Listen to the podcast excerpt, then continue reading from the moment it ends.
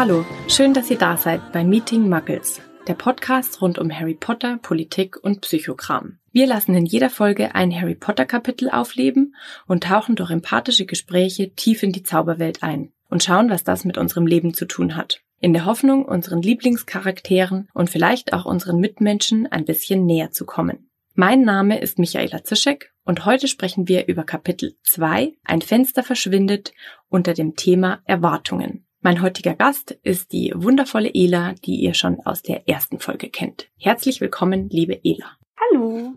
Hallo. Wir haben ausgemacht, dass wir heute über das Thema Erwartungen sprechen. Ja, ein bisschen mein Wunschthema, genau.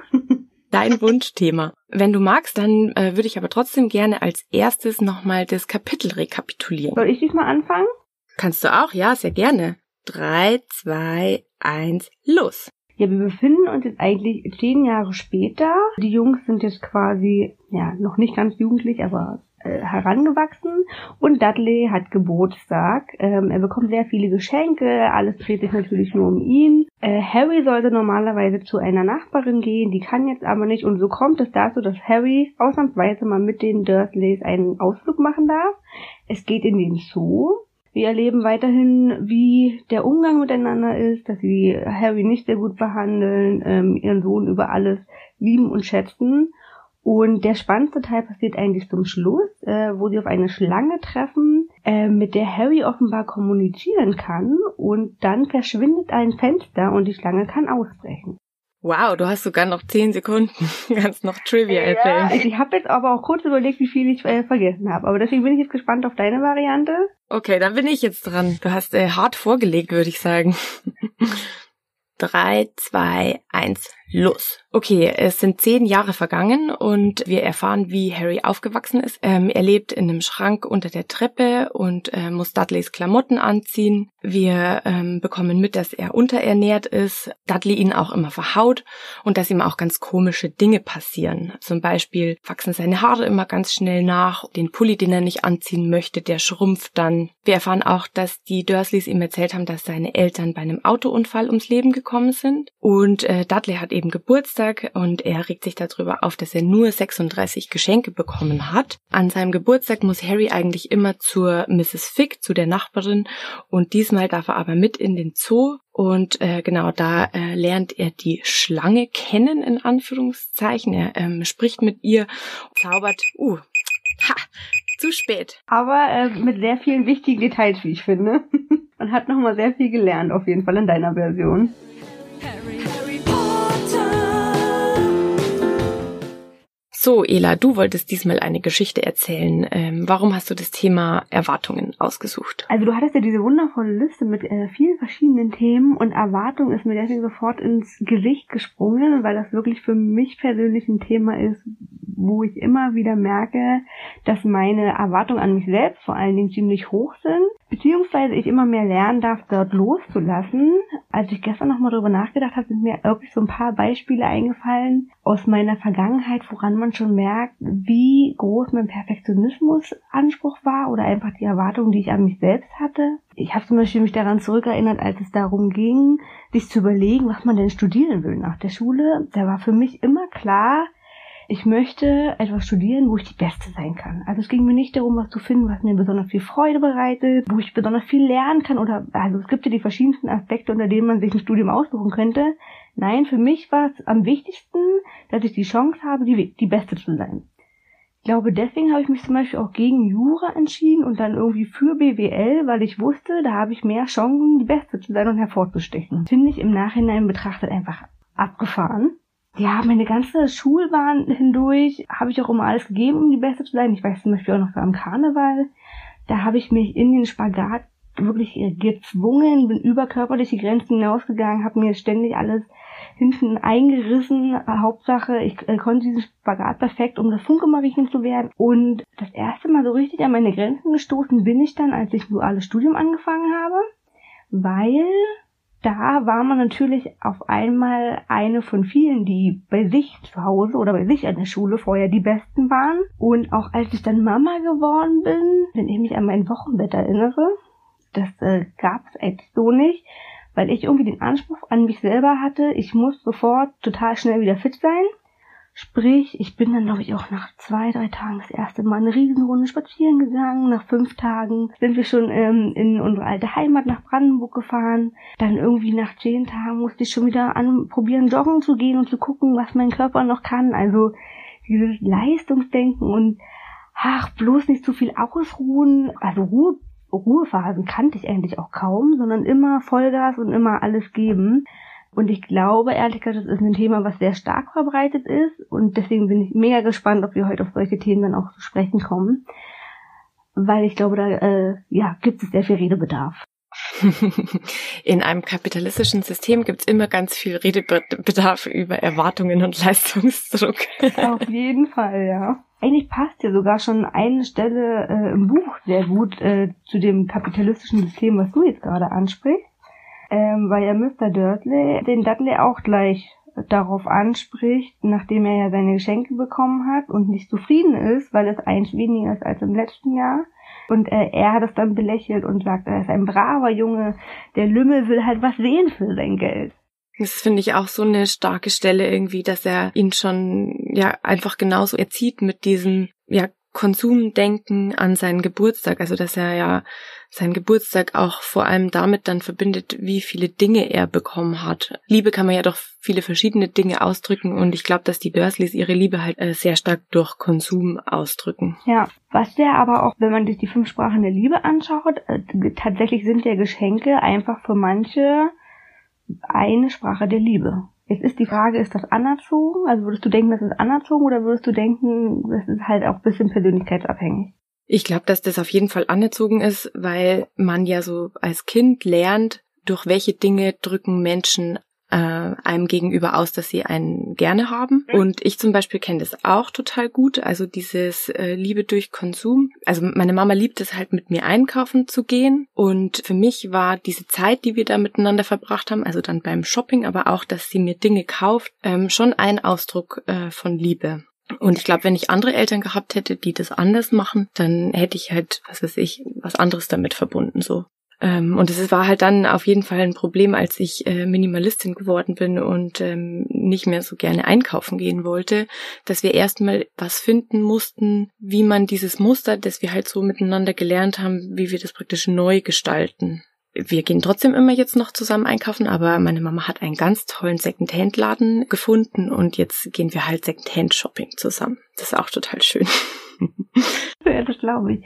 Und ich muss sagen, ich kriege das auch bei recht vielen Leuten in meinem Umkreis mit, dass wenn die einen schlechten Tag haben oder auch eine schlechte Woche, dann kommt sofort diese Stimmung auf, oh, jetzt könnte ich mich ja belohnen, jetzt, jetzt gehe ich erstmal shoppen oder jetzt Online-Shopping oder jetzt belohne ich mich mit einem neuen Kleid oder also auch dieses sich selbst belohnen mit Konsum, ja, kommt ja irgendwo her. Auf jeden Fall. Äh, wir sind ja immer noch in der äh, Corona-Zeit. Also es ist ja nur ein Tag später als gestern, als wir die erste Folge aufgenommen haben. Und ich glaube, dass das für ganz viele Leute jetzt auch eine krasse Phase ist, wenn sie so viel zu Hause sind und irgendwie nicht wissen, was sie mit sich anfangen sollen. Könnt mir vorstellen, dass halt die Online-Shopping-Zahlen voll ansteigen. Ich muss da auch ehrlich gestehen, dass ich da auch wieder äh, mich selbst in alten Mustern äh, gefangen gesehen habe. Mhm. Also hier hat sich die Rate auch leicht erhöht.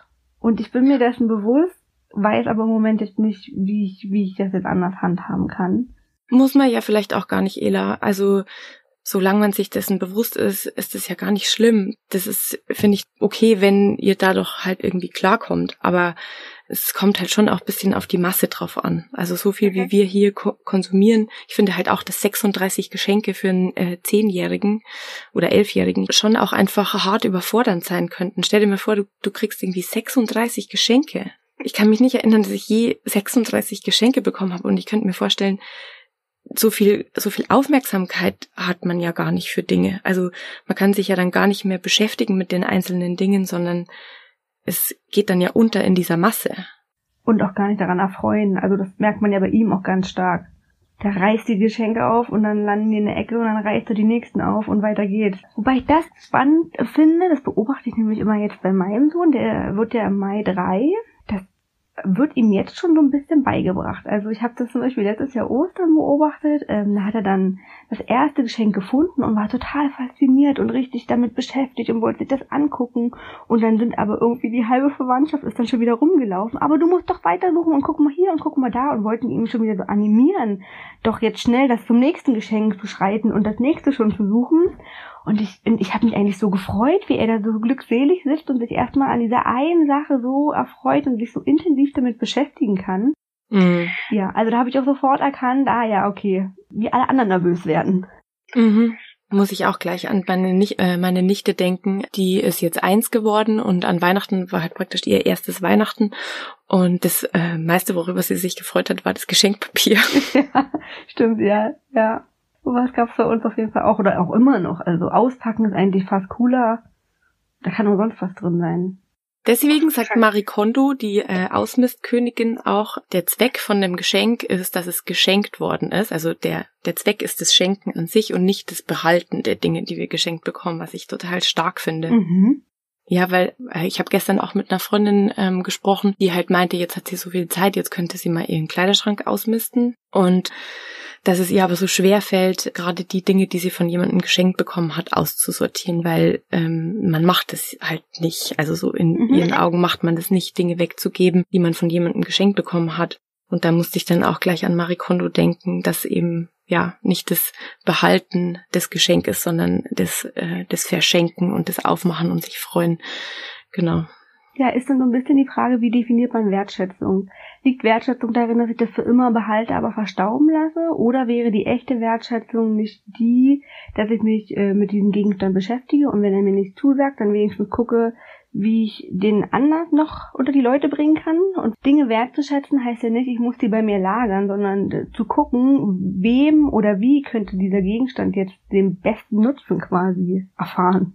Deswegen finde ich auch ähm, die Kritik an Marie Kondo total berechtigt, äh, weil sie spricht immer davon, die Dinge, die man aussortiert, äh, also wegzuwerfen. Das finde ich natürlich total bescheuert, wenn man irgendwie super viel einkauft und dann mistet man regelmäßig aus und schmeißt dann einfach alles, was man zu viel gekauft hat, weg. Ich finde es schon wichtig, dann auch zu gucken, wem könnte dieser Gegenstand jetzt noch irgendwie Freude bereiten oder so, mhm. dass man das, äh, weiß nicht, bei der, äh, die Caritas hat eine Kleiderkammer in Berlin, da kann man Dinge hingeben. Und wenn die äh, Wohnungslosen, die zum Beispiel nicht möchten, dann gibt's immer noch von Young Caritas so ein Projekt, wo die dann mit so einem Nähkurs die Dinge wieder in was Neues umnähen und sowas. Also äh, da, da wird halt versucht, dann aus den Dingen was Neues zu machen, was ich super schön finde. Ja, selbst wenn ich mir Waschlappen daraus schneide. Also es gibt einfach, ich glaube, es gibt immer noch irgendeine Weiterverwendung. Da muss man vielleicht manchmal auch nur ein bisschen kreativ werden.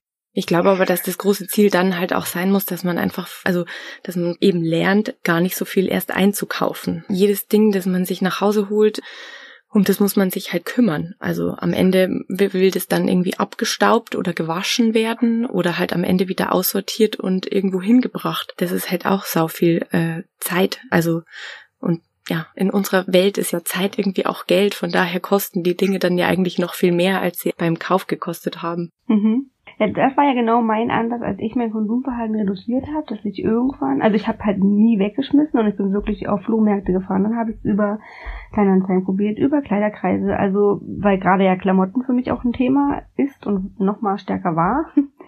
Und dann fing es wirklich an, dass ich mir bei jedem neuen Teil überlegt habe, werde ich das nochmal los, wenn mir das wieder nicht gefällt in zwei Jahren. Wie, was mache ich dann damit? Und dann zu entscheiden, ist es mir wert, mich wieder fünfmal auf den Flohmarkt zu stellen oder denke ich mir, komm, das brauchst du jetzt auch nicht zu 100 Prozent, hat, das war ein Gamechanger für mich. Das hat so viel verändert.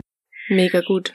Ich habe bei der Stelle, die du jetzt aber auch ausgesucht hast, beim, also von Dudleys Geburtstag auch gedacht, also du hast es schon ein bisschen gesagt, aber ich wollte es nochmal so aussprechen, für was er praktisch gelobt wird.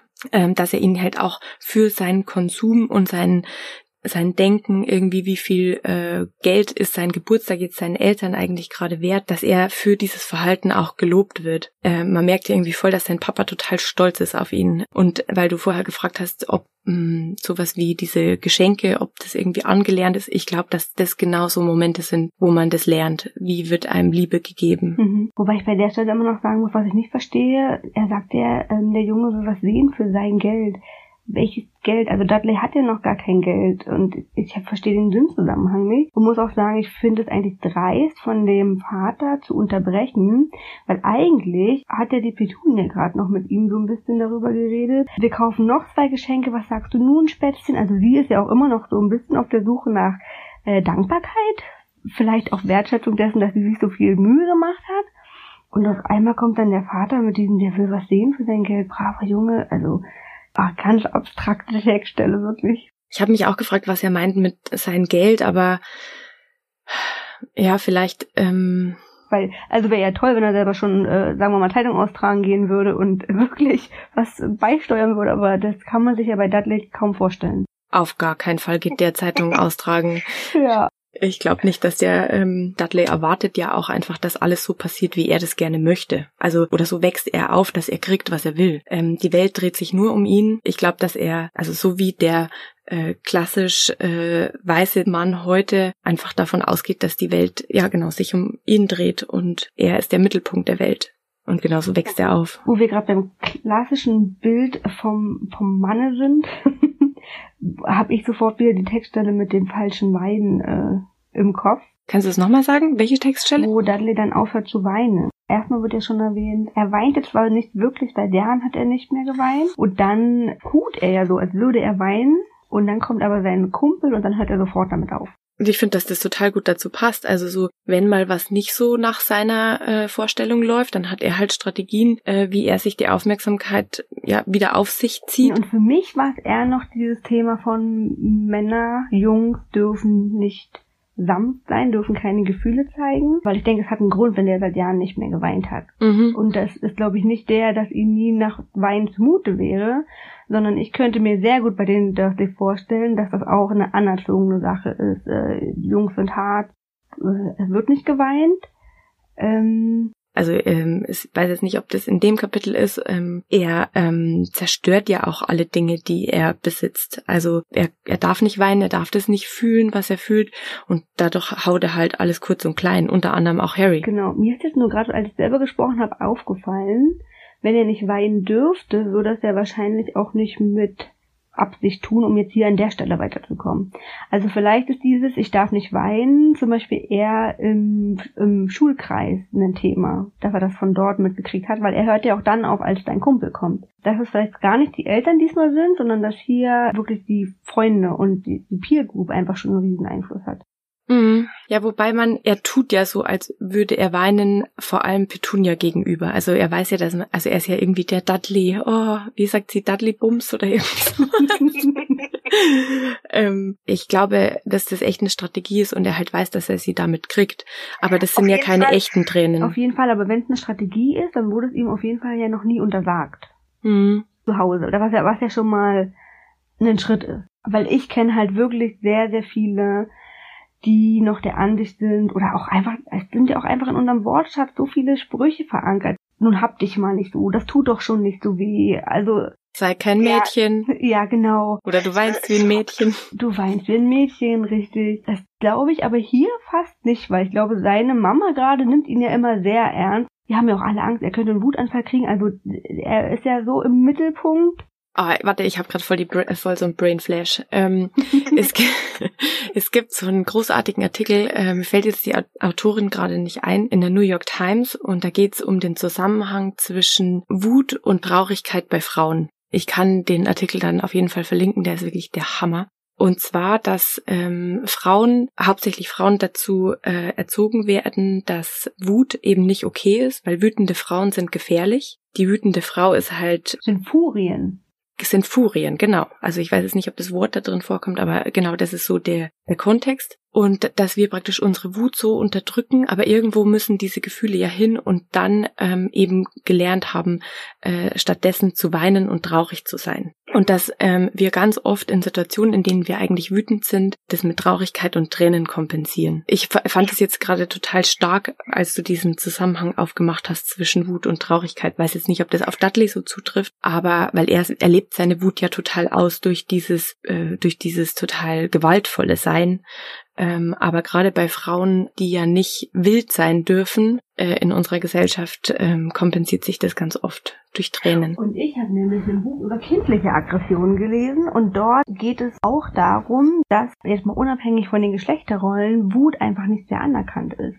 Und dass deswegen halt oft unterdrückt wird und was dann aber eigentlich passiert, weil diese Gefühle da sind und raus müssen total spannend. Ich erkenne das von mir auch. Wann, wann werde ich mal wütend? Wann schmeiße ich mal mit der Tür? Oder wann stampfe ich auf dem Boden? Oder wann mache ich mir mal richtig Luft? Da steigen mir eher die Tränen hoch und ich, ich weine und, und ergreife die Flucht. Also ich würde dann eher gehen, als dass ich schreie zum Beispiel. Ich weiß nicht, wann ich in meinem Leben schon mal geschrien habe. Und darauf war ich lange, lange super stolz. Und inzwischen bin ich mir da nicht mehr so sicher, ob das nicht manchmal, natürlich nicht jetzt gegenüber meinem Kind, aber ob, ob dieses sich Luft machen nicht wirklich befreiend und wichtig sein kann, eben um auch seine eigenen Grenzen Grenzen zu wahren.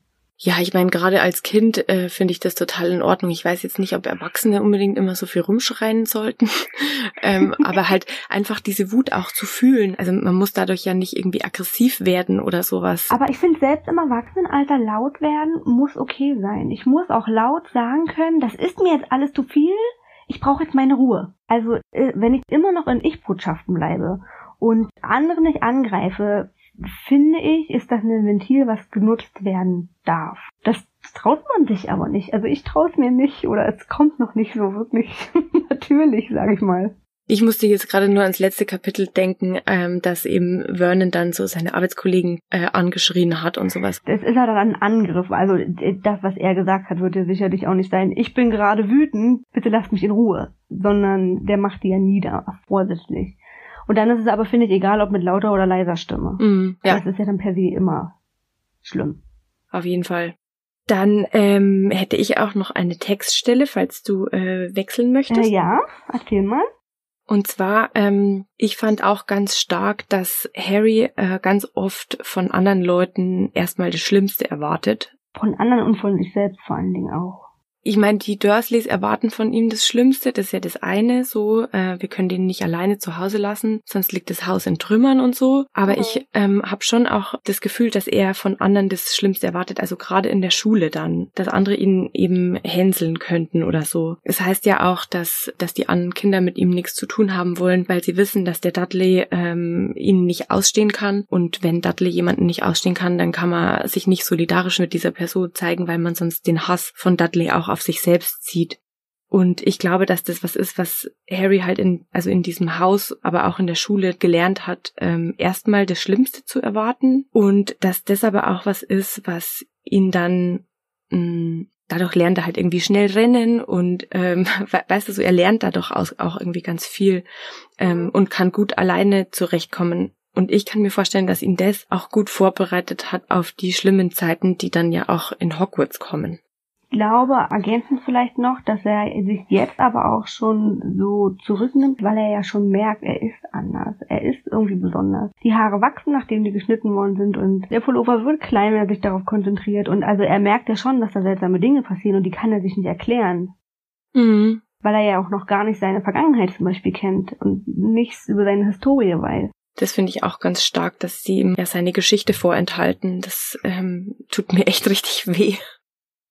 Ja, aber was du auch gerade meintest, ist ja, dass er nicht nur von anderen ähm, irgendwie Schlechtes erwartet, weil er das halt äh, jedem so kennt, sondern dass er auch von sich selber nicht das Beste erwartet. Eine Stelle fand ich da ganz bezeichnend, dass er irgendwie meint, also als er dann auch noch das Eis bekommt im Zoo und so, es sind irgendwie so viele gute Dinge an diesem einen Tag passiert, dass er sich schon denkt so, ah, das kann ja irgendwie nicht mit rechten Dingen zugehen. Wie so ein Gefühl von, er hat das eigentlich gar nicht verdient, dass so viele gute Dinge auf einmal passieren. Mhm. Ich habe das ehrlich gesagt noch ein bisschen anders gesehen. Ähm, Gerade auch wie viel Vorfreude an, er an diesen Tag geht, obwohl er eigentlich weiß, dass es für ihn jetzt nicht die Spaßveranstaltung schlechthin wird mit dieser Familie, die ihn die ganze Zeit piesert. Aber es hat mich so ein bisschen auch, ich, ich musste so an positive Psychologie denken und mir ist dann auch einfach eingefallen, ja, der ist einfach trotzdem wahnsinnig positiv, was ich, was ich total erstaunlich finde er hat ja zum Beispiel auch am Schluss die Hoffnung, ähm, er hofft, dass die Unbekannten auf der Straße ihn erkennen. Also das ist ja eine total positive Erwartung irgendwie. Gut, es hat vielleicht auch was mit, äh, mit irgendwie Flucht zu tun. so, ich will hier raus, vielleicht holt mich jemand ab. Äh, aber er merkt ja schon, dass andere Leute ihn erkennen und ähm, ja, spürt es auch. Und ich glaube halt, diese positive Grundhaltung, die er sich immer noch irgendwie bewahrt, rettet ihn auch in, in den kommenden Kapiteln immer mal wieder. Also zum Beispiel hätte er ja als ganz verängstigter kleiner Junge, der nur diese Dursleys und nur seinen Schrank kennt, dann sagen können, als diese Briefe von Hogwarts eintrudeln, da gehe ich nicht hin. Das könnte ja noch schlimmer werden. Macht er aber nicht. Er ist immer noch offen und lässt sich auf das Leben ein, hat immer noch so viel Vertrauen. Also dieses Vertrauen, was er ja immer noch aufbauen kann, finde ich Wahnsinn nach der Geschichte. Und ja, das hat mich, glaube ich, auch so viel an die positive Psychologie ähm, erinnert, weil wenn was bei mir hängen geblieben ist, dann so ein bisschen die Idee von definiere dir eine Vision oder überlege dir, wo du hin willst oder lass, lass es, gestehe es dir zu träumen. Hab Träume darüber, wie dein Leben aussehen könnte, weil ich glaube nur, wenn man sich solch eine Vision mal gesetzt hat oder solch einen Traum mal erträumt hat, sieht man Chancen, die man wahrnehmen könnte. Also Beispiel, ich überlege mir jetzt, ich würde super gern Schauspielerin werden, das ist mein absoluter Lebenstraum. Ich glaube, nur dann würde ich auch auf Sachen aufmerksam werden, wo ich dem Ganzen näher kommen könnte. Dann würde ich vielleicht mal einen Aushang sehen oder würde dort mal sehen, dass ich mich da bewerben kann oder wie auch immer. Wohingegen, wenn ich mir nie eine Vision gesetzt habe, dann bleibt das, glaube ich, alles außerhalb meiner Wahrnehmung. Also die unsere Wahrnehmung ist einfach so krass selektiv und Harry hat sich einfach irgendwie offen gehalten, trotzdem was aus seinem Leben zu machen. Und deswegen geht der ganz oft sehr viele richtige Schritte und bleibt einfach, ja, open-minded, also offen. Also das finde ich total schön, was du sagst und auch, ich glaube auch, also dass das stimmt, dass man nur, wenn man irgendwie, also oder nicht nur, aber wenn man Träume hat, dass man halt die auch schnell erreichen kann, weil man dann ja auch sich überlegen kann, welche Schritte braucht es, um dahin zu kommen. Aber ich lese es schon so, dass Harry äh, so kacke aufgewachsen ist und so viel Missbrauch erlebt hat in dieser Familie, dass jede Exit-Strategie, so wie Hogwarts jetzt, für ihn einfach nur besser sein kann. Er lebt unter den allerschlimmsten Umständen und hofft ja schon die ganze Zeit drauf, dass vielleicht Hagrid wiederkommt mit seinem Motorrad und ihn mitnimmt. Glaube ich fast nicht, weil da muss ich an die Stelle mit der Schlange denken und er, er hat ja sogar so viel Mitleid und Empathie dieser Schlange gegenüber. Also ihm ist ja schon irgendwie bewusst, es könnte noch schlimmer sein. Die also, Stelle fand ich auch ganz stark. Ja. Also das ist mega. Also Harry, ich muss es jetzt schon vorwegnehmen, ich kann in diesem Kapitel nur Harry würdigen. ich finde, man merkt jetzt schon, was das für ein unfassbar starker Junge ist. Das ist schon in diesem Kapitel ein, ein Held für mich. Ja, auf jeden Fall. Also ich, ich frage mich halt wirklich, wo er diese Empathie gelernt hat, weil ihm die ja wirklich niemand vorlebt. Und da frage ich mich wieder, ob das nicht an der Fiktion des Ganzen liegt. An der was? Also, dass es halt eine, eine, eine fiktive Geschichte ist. Was? Darf ich das nicht sagen? Wie Hogwarts gibt's nicht. Ich warte immer noch auf meinen Brief. Ja, nun gut. Ich fand's wirklich krass, also wie er sich mit dieser Schlange auseinandersetzt und merkt, dass sie eigentlich in derselben Situation sind gerade. Also ähm, ja, und, und er kann zumindest noch das Haus sehen und sie ist halt nur in diesem einen Terrarium. Das fand ich einfach mega cool. Ja, der Wahnsinn. Der also. Wahnsinn. Eine Stelle, die ich noch gerne ansprechen würde, äh, wo ich auch noch nicht ganz einschätzen kann, dieses, ähm, dass die Nachbarin sich ja nun alles gebrochen hätte oder den Fuß gebrochen hat und er kann jetzt da nicht hin und dann steht, es sollte ihm eigentlich leid tun, dass sich Mrs. Fick ein Bein gebrochen hatte, doch fiel ihm das nicht leicht bei dem Gedanken, dort wieder Zeit verbringen zu müssen.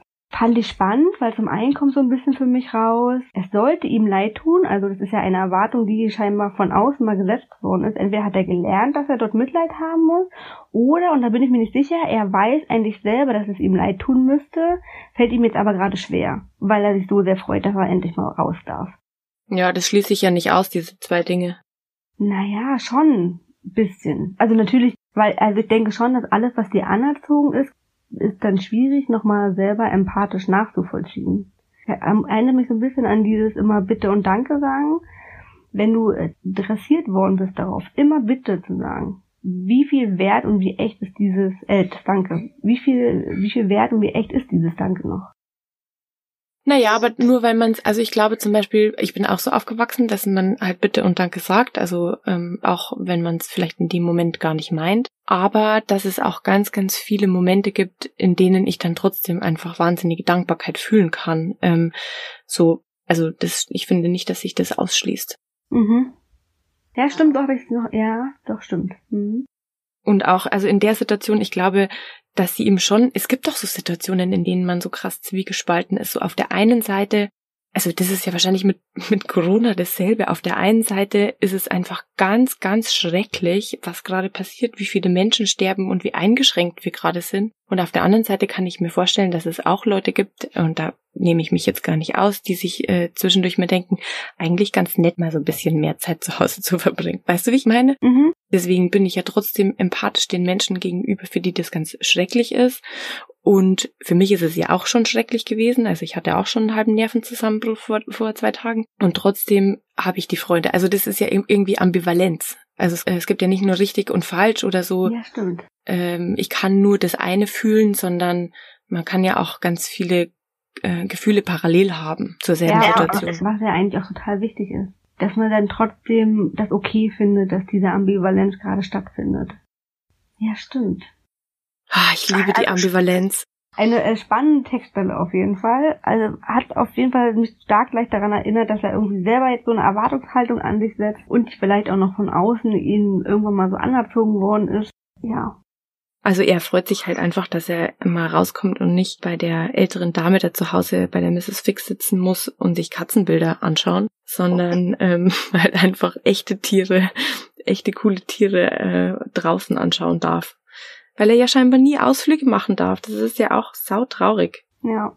Vielleicht noch als Überleitung von, also ob das jetzt eine Erwartungshaltung war, die an ihn gesetzt worden ist, finde ich, merkt man im Allgemeinen, aber auch wie viel höher die Erwartungen an Harry sind als an Dudley. Also an Dudley gibt's keine und ähm, Harry kommt runter zum Frühstück und der erste Spruch ist, kämmt dir die Haare, also er muss ja scheinbar irgendwie ordentlich gepflegt aussehen, was natürlich schwierig ist, wenn man die alten, zu, viel zu großen Klamotten auftragen muss. Es wird irgendwie erwartet, dass er sich ruhig verhält. Das ist ja auch sowas wie beeil dich, hör auf zu fragen. Das mit den Fragen finde ich ganz besonders krass. Also es gibt einfach so viele Dinge, die, die er tun muss, die ja auch völlig einschränkend sind. Also so ein Kind, das sich ständig beeilen muss, das ist ja schon total unter Druck die ganze Zeit. Oder auch äh, ja, hör auf zu fragen. Ich glaube halt, dass für Kinder Fragen und neugierig die Welt entdecken ähm, ganz, ganz wichtig ist, um Kreativität auch zu entwickeln.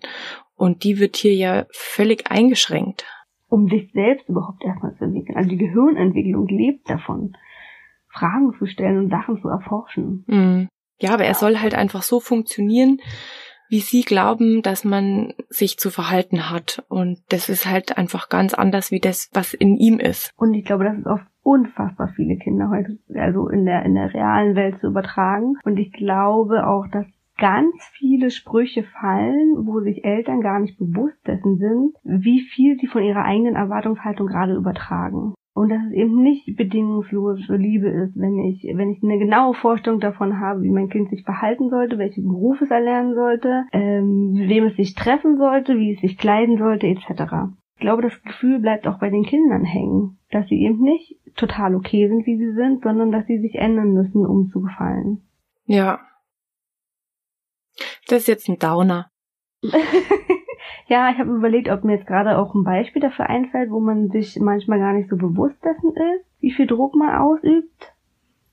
Ähm, ich glaube aber selbst, was du angesprochen hast, das mit dem beeil dich, das sagt man in, der, in deiner eigenen hektischen Welt so schnell und komm, beeil dich, wir müssen los und dieses ständige permanente Stress ausüben schon in diesem jungen Alter. Ja, also generell ist ja unsere Gesellschaft und auch das auch dem Kapitalismus natürlich äh, zugeschrieben. Wahnsinnig hektisch und ganz wenig bei sich selbst. Ich glaube, auch deswegen haben so viele jetzt Probleme damit, ähm, zu Hause mal nur für sich zu sein. Und wenn man sich dann auch anschaut, wie die, die Burnout- und Depressionsraten ausfallen, also ja, ich glaube, da ist noch ganz viel Potenzial nach oben. Und auch da fängt es bei mir wieder mit den Kindern an, da halt besser zu reflektieren, kann ich den Moment jetzt einfach mal stehen lassen, wie er ist und loslassen zu lernen. Und zu schauen, dass man da jetzt wenigstens ein bisschen Ruhe reinbringt in dieses Familienleben. Ja, was natürlich auch schwer ist, wenn du äh, irgendwie einen 40-Stunden-Job hast, drei Kinder zu betreuen, den Haushalt, dann sollst du noch eine gute Freundin sein und irgendwie die perfekte Sexpartnerin und eine gute Tochter und alles Mögliche und dann äh, ähm, hat dein, also rastet dein Kind wegen irgendwas aus und dann sollst du da auch noch ruhig sein.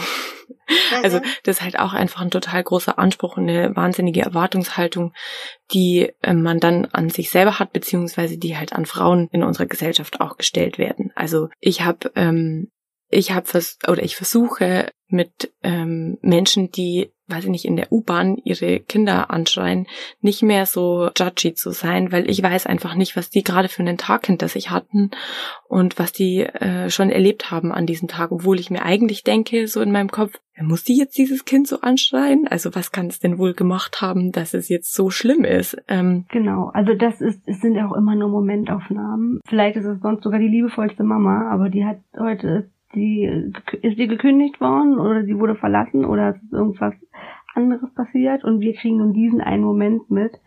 Ähm, darum geht es mir also auch absolut nicht und davon äh, möchte ich auch Abstand halten ähm, und, und arbeite auch viel an mir selbst, dass ich da nicht mehr so viel auch Schubladendenken habe und einfach so vorneweg schon so viel werte.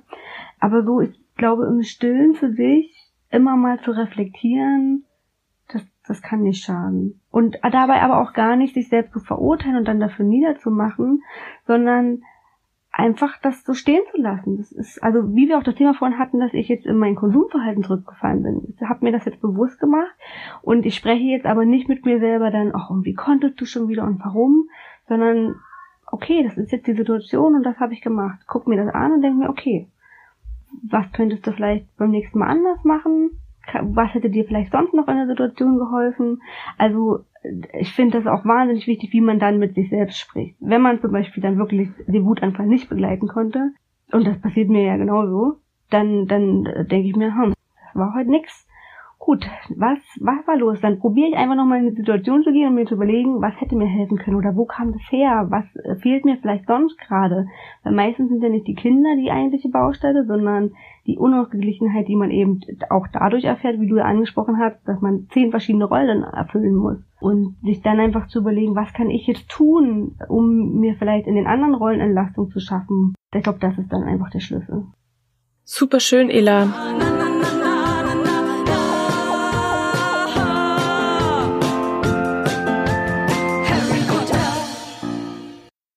Lese dich jetzt eine Textstelle vor und äh, wenn du kannst, dann ähm, kannst du die Augen zumachen und mir dann sagen, wer du warst und wie du dich gefühlt hast.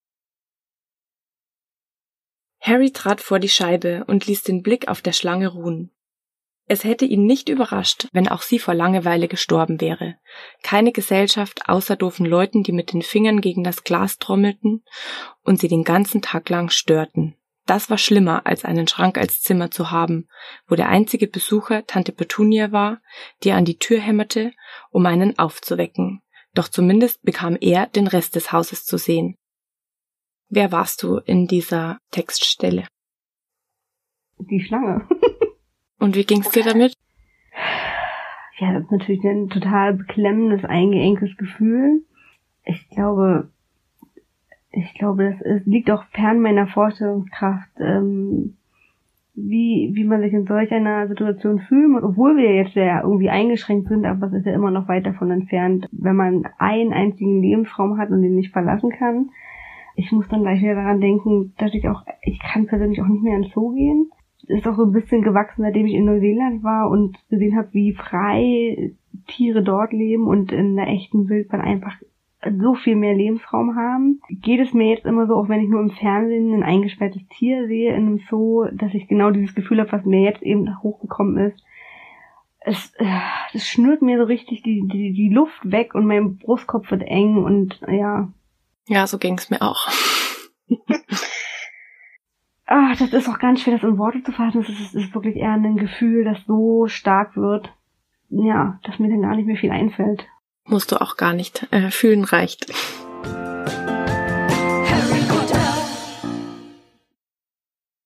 Ela, es ist Zeit, jemanden aus diesen Zeilen zu würdigen. Wen möchtest du denn gerne würdigen aus diesem zweiten Kapitel?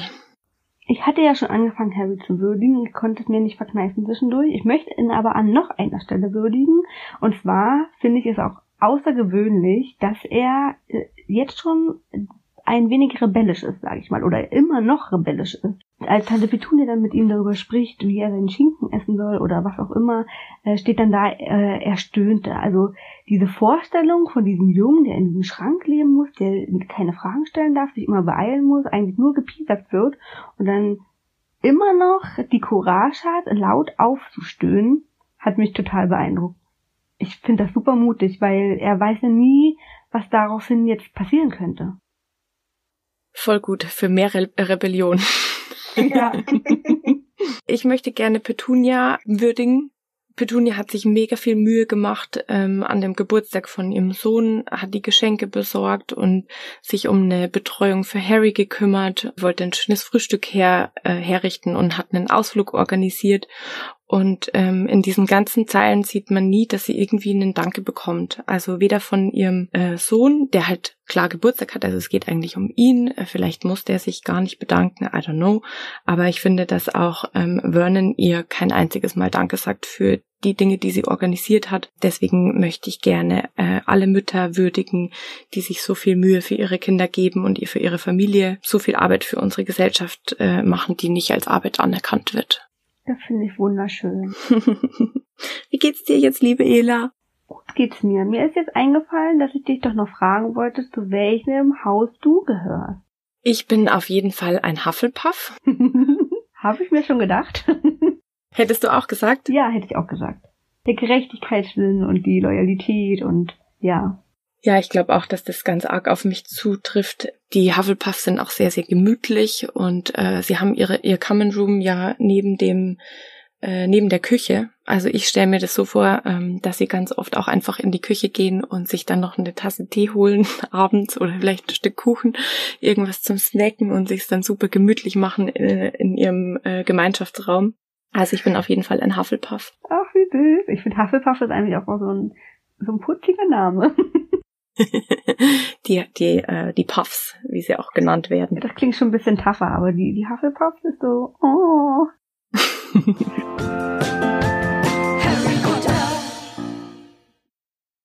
Danke dir, liebe Ela, dass du mit dabei warst in äh, diesem, bei diesem zweiten Kapitel. Ich möchte dich jetzt am Ende noch fragen, wo man dich finden kann im Internet, falls dich jemand suchen möchte, um ja entweder weiter mit dir im Gespräch zu bleiben oder sich einfach anzugucken, wo du so rumhängst.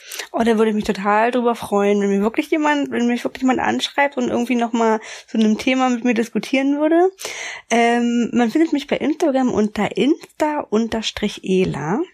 Und ja, also das wäre echt cool, wenn da jemand vorbeischauen würde und einfach nochmal irgendein Thema aufgreifen würde. Wer weiß, wenn dann in zwei Jahren, wenn die Folge irgendwann mal draußen ist, Leute dir schreiben, dann denkst du dir so, hey, was kann ich mir erinnern? Du wirst das doch jetzt nicht zwei Jahre unter Verschluss halten. Nee, ich glaube nicht. Das wird schon noch was. Okay, meine Liebe, dann schicke ich ganz liebe Grüße zu dir in deine Social Distancing Corona Wohnung und hoffe, dass wir uns ganz bald hören. Das hoffe ich auch. Bis dann. Das war die zweite Folge von Meeting Muggles, dem Podcast rund um Harry Potter, Politik und Psychokram. Ein Foto von mir beim Aufnehmen dieser Folge findet ihr auf Instagram unter Meeting Muggles. Die Show Notes und Links zu den erwähnten Projekten und alles, worüber wir so gesprochen haben, stelle ich euch auf meetingmuggles.de zusammen. Wenn ihr mögt, dann nehmt mir gerne eine Sprachnachricht auf, ähm, wenn ihr zum Beispiel jemanden aus diesem Kapitel würdigen möchtet. Ein ganz großes Dankeschön geht an Ela für diese Folge und außerdem an Vanessa Sultan, Caspar Tekeil und Ariana Nettleman vom amerikanischen Podcast Harry Potter and the Sacred Text. Danke außerdem an Rosi Bach, Ulrike Heister, Josephine Bayer, Franz Matuschka und Schnipo Schranke. In der nächsten Folge lesen wir Kapitel Nummer drei Briefe von niemanden unter dem Thema Gewalt. Ich freue mich schon auf euch und die nächste Folge Tschüss und bleibt gesund, eure Michaela.